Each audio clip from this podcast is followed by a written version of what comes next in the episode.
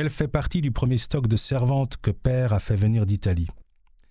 Parce qu'elle s'est annoncée comme native d'Ancona, en Conitaine, on l'a aussitôt surnommée Tana. Elle a atterri dans une petite maison près de la zone des baraques militaires. Ses patrons s'appellent Imperiali. Ce sont des gens très laconiques, amateurs de la propreté suisse. Après un mois de cet isolement chez les Imperiali, Tana est saisie de nostalgie, maladie qui ne frappe pas seulement les mercenaires suisses. Elle a envie de s'évader. Elle commence à avoir horreur de son corps qui moisit, se couvre de toiles d'araignée. Et avec le dégoût d'elle-même lui vient l'envie de faire de l'argent. Qu'est-ce qu'elle pourrait ramener à la maison si elle n'a pas encore gagné de quoi payer le voyage? Quelle sotte d'émigrée elle est Si bien qu'elle dit oui, elle dit exactement et pourquoi pas? à deux soldats qui passaient par le chemin chartier. Je ne crains pas les soldats suisses, surtout s'ils me font un petit cadeau. Ce n'est pas que l'enveloppe de paix d'un soldat suisse contienne tout l'or de Berne, mais les petits ruisseaux font les grandes rivières. À l'heure dite, les vieux au pieux, les deux étaient devenus douze. Se servant du billot que le vieux utilise pour aiguiser sa faux, ils arrivent à poser les mains sur le rebord de la fenêtre de Tahana, puis hop, en haut, et à l'intérieur, un à la fois, comme s'ils allaient chez le sergent-major pour l'inspection du fusil. Entre deux inspections, Tahana accumule le prix du voyage, des petits pains et des boissons, plus des cadeaux pour la famille. Et il en reste encore. Cependant, les douze ascensions et descentes, en ordre, en souplesse, ont été comptées avec fureur et haine contre ces salopes d'italiennes par le voisin des Imperiali, de 10h30 à 1h. Et le lendemain matin à 7h, voilà-t-il pas que le même voisin la voit battre le matelas des patrons et secouer leur couverture à la fenêtre comme si de rien n'avait été. Voilà qui fait enrager.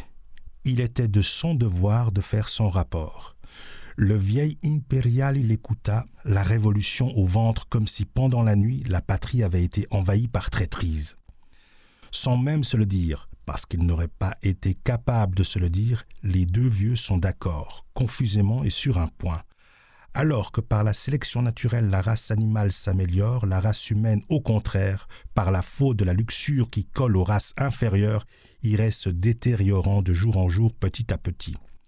Alors, le vieil impérial demande à sa femme de lui préparer ses beaux habits les chaussures montantes uranaises, les pantalons confédérés qui montent jusque sous les aisselles, le gilet avec la chaîne en or et les écussons des huit cantons, la montre de son trisaïeul qu'il avait hérité de son vieux parrain. Jamais, au grand jamais, il n'aurait permis qu'une maison honorable soit transformée en porcherie, en lupanar par une lapine en chaleur.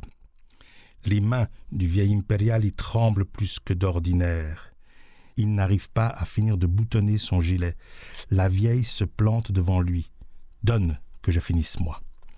Il a un geste d'agacement, puis il se rend. Il se laisse même mettre la canne en main comme si c'était le drapeau de Marignan. Il s'installe au bout de la table, à la place du juge, et fait un signe à sa femme. Appelle-la. Elle arriva avec le même visage que d'habitude, comme pour s'entendre dire Ça ne te ferait rien d'aller au magasin acheter un peu de Knorr, un peu de lait pasteurisé et aussi un peu de pain. Assieds-toi. La fille, avec un léger geste de surprise, obéit. Qu'est-ce que tu as fait cette nuit Qu'est-ce que j'ai fait cette nuit? Mais rien. Le vieux frappa du poing sur la table et éleva la voix. Qu'est-ce que tu as fait cette nuit? J'étais dans ma chambre. Ce n'est pas ta chambre. C'est une chambre de cette maison, et cette maison est notre maison, ce n'est pas la tienne.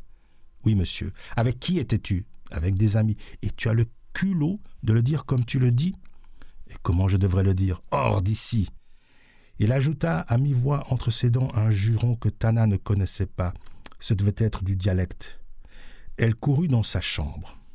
Du bas de l'escalier, le vieux cria Dans vingt minutes, toi et tes chiffons, vous avez disparu de cette maison. Gare à toi si je te retrouve quand je serai de retour.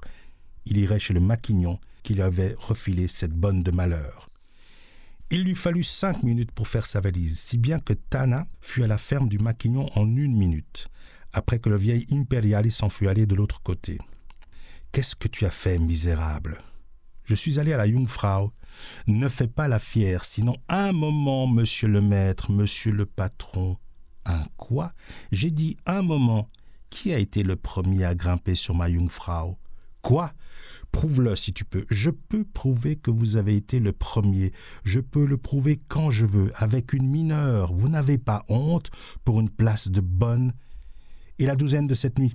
La douzaine pouvait être deux douzaines ou un train long comme le tunnel du Gothard. Mais vous avez été le premier. Je peux le prouver. Comment? Dis, dis.